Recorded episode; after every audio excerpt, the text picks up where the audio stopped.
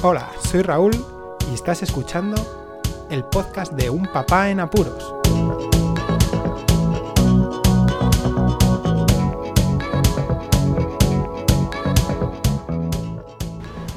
Hola, pues escuchas. Bueno, estamos en periodo navideño, ya llegando al fin, casi casi. Hemos pasado de año, pero sí que quería hacer un repasito de las películas navideñas que suelo poner o que he puesto durante mi vida en periodo navideño. Bueno, está de moda el hablar sobre las películas navideñas. La verdad es que este año no he escuchado ningún podcast referido a eso, sí que he escuchado podcasts como todos los años, dando un repaso de las películas del año y las que van a venir, pero esto de las pelis navideñas yo creo que todo el mundo tenemos en mente las mismas, sobre todo los de una quinta, los que hemos nacido en los 80 o 90, pero bueno, que este es mi podcast y estando en apuros no me parece mal comentarlas. Eh, primero, las películas que sirven para todos los públicos, que se pueden ver en familia. La primera película la vais a ver. La primera película es en sí una duología. Es un hay que verla sí o sí. Solo en casa, solo en casa 1 y solo en casa 2. Es que eso no puede faltar en las navidades.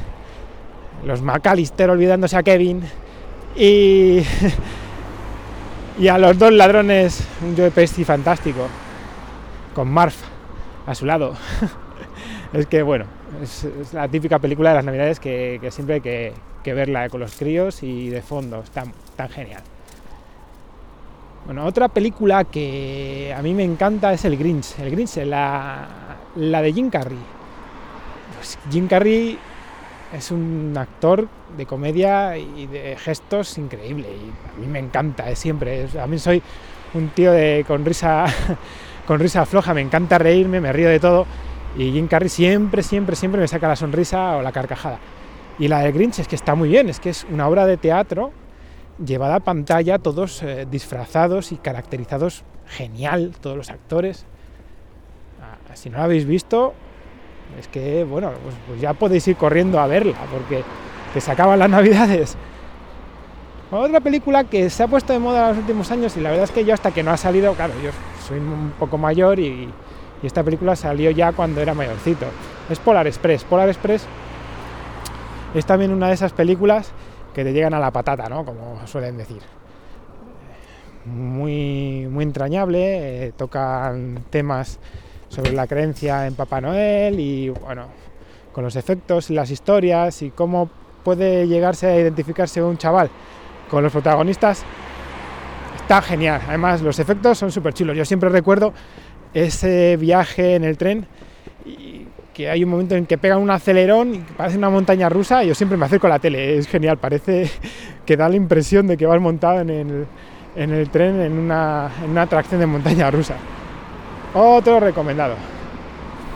Eh, y bueno, eh, para acabar así en familia, hay muchísimas por ver, pero que sí que se puedan ver bien en familia, por ejemplo, las de eh, Vaya Santa Claus, por ejemplo, las de Tim Allen. Tim Allen ha hecho varias de, Navidad, como la de los Crank, la de eh, la trilogía, creo que son tres, de Vaya Santa Claus, pues están muy bien también para verlas en familia. Siempre son de Papá Noel, la verdad es que es algo que pega mucho eh, y, y están chulas me parece que esas, esas que he dicho ahora mismo, para verlas en familia siempre y ponerlas, de ¿qué vamos a ver con los críos? Y no aburrirse a ver los dibujos de siempre, pues a lo mejor no es mala idea. Bueno, pasamos ahora a un tema un poquito más rollo sentimental, rollo pareja. Hay dos películas que es que hay que verlas sí o sí. Seguro que las voy a comentar y vais a tenerlas todos en mente. La primera es Love Actually los Factually es la típica comedia inglesa en medio enredos, pero dividida en diversas historias y con un reparto que, vamos, de caerse de culo. Con un Hugh Grant haciendo de primer ministro, está Colin Firth, Liam Neeson, eh, la gran Laura Linney, por ejemplo. Buah. Recordando así, bueno, Martin Freeman. Martin Freeman que en estos años ha vuelto a la palestra dejando de ser un secundario a ser un buen actor de, cartelera con las películas como la del Hobbit o apareciendo en el universo, cinematográfico de Marvel. creo que también aparecía Kira Knightley. Bueno, en fin, es un reparto coral genial y para las navidades está muy bien verla en pareja y, y ahí acurrucaditos con la manta. Eh, otra peli para verla en este periodo navideño es la de The Holiday. The Holiday, que es eh, una película eh, protagonizada por Kate Winslet, Cameron Diaz, Jack Black y Jude Law. consiste en que se intercambian las casas en el periodo navideño, uno que vive en Los Ángeles, otro en Inglaterra. Y bueno, típicos romances y historias que, que está muy bien por eso. A lo mismo, lo mismo que con Love Actually, para acurrucarse, estar ahí calentitos y madre mía, ahora que lo pienso, me queda un buen rato de tiempo a que llegue otra vez a estar en esos momentos con mi pareja. Eh, cuando salga de apuros, ¿vale? Y me meta en otro seguro. Bueno, y ahora llegamos a, un periodo ahí entre que se puede ver en familia, que no. En fin, yo, como he comentado muchas veces, ahora es como que estamos protegiendo mucho a la infancia, ¿no? A los chavales de ver películas con cierta violencia o que. No sé. A ver, que no digo que sea bueno, que tampoco soy psicólogo, pero recordad que al principio, en los años 80, 90, echaban estas películas en la tele y pues ahí estaban, ¿no? Y tampoco te decían tus padres a lo mejor, eh, las ponían en franja horaria permisiva, que ahora supuestamente también hay una franja horaria para mayores de edad, pero vamos, que se la pasan por el forro todas las cadenas de televisión. Bueno, volviendo a lo que iba a hablar. Eh, las películas están ahí en terreno de nadie, más o menos, eh, como por ejemplo otra de las duologías fantásticas, eh, los Gremlins. Los Gremlins, la primera, no me digáis que no. Es otra de las que hay que poner en Navidad. Sí que es verdad que tiende a dar más sustillos y por eso me parece que fue la película que dio el espaldarazo a la industria, tanto en cuanto que tuvieron que poner ya una división de edades intermedia. Creo que es para mayores de 13 o de 12, no sé que está genial, pero sí que hay que tener cuidado porque hay algunas escenas, sobre todo los bichos, pues que pueden llegar a, asustar a los más pequeños de la casa. La segunda es más suave en tanto en cuanto a los sustos, es más divertida, es más jocosa, más de bromas. Pero bueno, si te gustan los Gremlins te van a gustar las dos. Además, estando detrás de Steven Spielberg, es que es una debilidad, fijaos. Después, ¿cuál puede venir? Así que recuerdo, bueno, otra tipiquísima, los fantasmas atacan al jefe. Las típicas estas de cuento de Navidad estadounidenses, que podía haber metido en la infantiles también esta de cuento de Navidad con los teleñecos o algo así que se llamaba. O la de cuento de Navidad que protagonizaba Jim Carrey también y era de animación. Mira, esa no la, he dicho, pero podía servir también. Bueno, volviendo a esta de los, fantasmas atacan al jefe, eh, creo que es para todos los públicos. Tendría que revisarlo.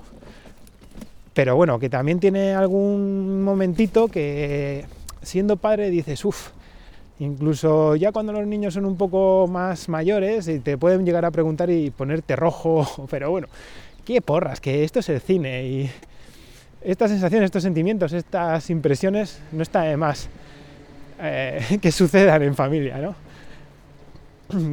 A ver, más así que recuerdo, bueno, espera, Qué bello es vivir. Es una super película que, si os digo la verdad, nunca la he visto. O sea, la he escuchado en un podcast. Puedo recomendar Luces en el Horizonte, uno de mis podcasts favoritos, que la dieron un buen repaso. Creo que ha sido el único momento en el que la he visto sin verla. Así que puedo recomendarla porque todo el mundo la recomienda, pero que nunca he visto. Bueno, sí, he visto un cacho en las pelis de Solo en Casa, una, un cacho en francés y otra en latino ¿Os acordáis, verdad? Cuando están toda la familia y ya están preocupados porque Kevin no está. Y están en la casa de vacaciones y bueno, pues están viéndola en la televisión. Mm, ¿Qué más? ¿Qué más? ¿Qué más? Pues bueno, yo creo que, mira, hablando de, esas películas así en que se pueden ver en familia y no, o a lo mejor pasando algún momento que te sepas que es complicadete, pues están bien. Luego ya vienen algunas que son debilidad mía porque las he visto casi siempre en periodo de vacaciones, cuando no había colegio, en instituto, pues aprovechaba para verlas otra vez. Y diréis, alguna, bueno, algunas sí que son de Navidad, pero otras no. Y, digo, y os voy a explicar por qué. Porque en mi, mis años mozos, como quien dice, recuerdo mucho las primeras películas que tuve en VHS, cuando llegó el vídeo a casa. Y aquellas colecciones de vídeo que había, que comprabas, no sé cuánto valían, pero eran caras, ¿eh? creo que eran 2.000 pelas por película, no sé, una burrada. Y hay algunas de estas películas que, que llegaron a casa por primera vez en original. Y claro, las veía un montón de veces. La primera de todas es otra duología. Y es Jungla de Cristal. Jungla de Cristal, señor John McLean repartiendo balazos por todos los lados. En periodo navideño, las dos primeras. He dicho duología porque ya sé que es trilogía, pero bueno, la 4 ya se desmandra y ya no quiero hablar de la última. Pero la 1 y la 2 es que está justo ahí en el periodo navideño. Y hay que verlas. Hay que verlas. Yo tengo debilidad por la primera, pero la segunda no sé, también yo creo que ha sido verla tantas veces que que cuando veo la primera me acuerdo de la segunda igual la pongo de seguido. Otra seguro que la veo es Alerta Máxima.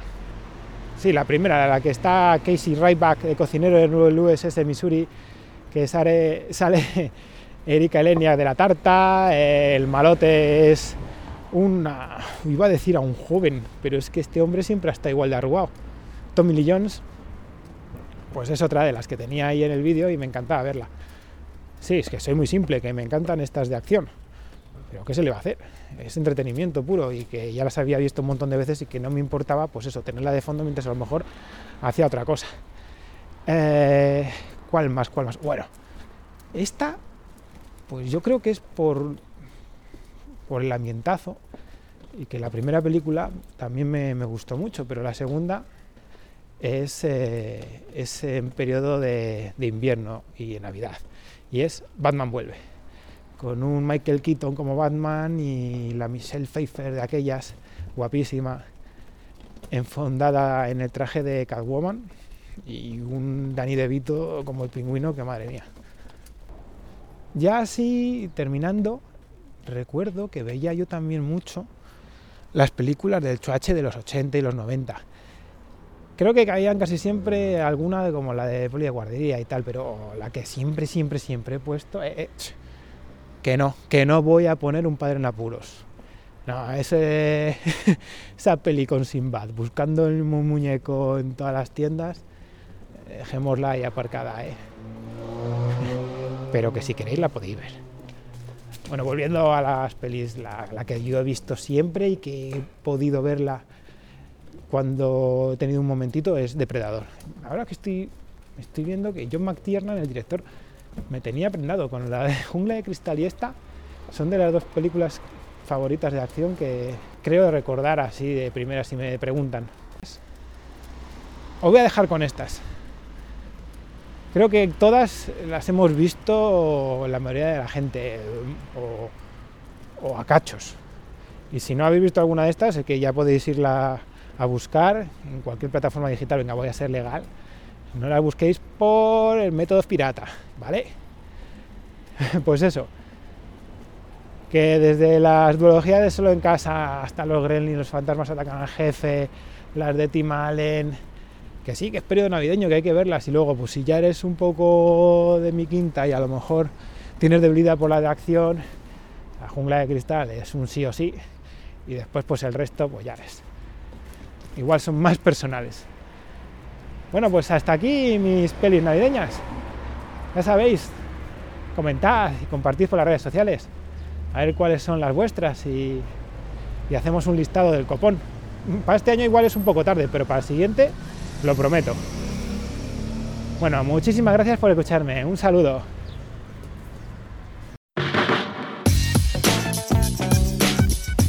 Podéis contactar con un papá en apuros mediante el correo electrónico abierto las 24 horas del día, unpapaenapuros@rauldelapuente.com.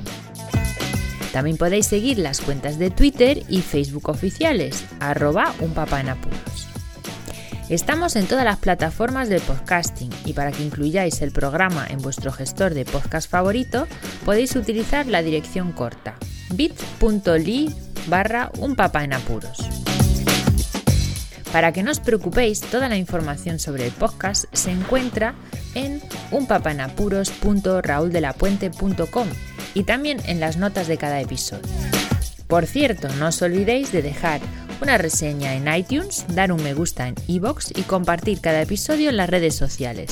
Así nuestro podcast será más visible y llegará a más gente. Muchas gracias, Poz Escuchas. Bienvenido a la fiesta, amigo.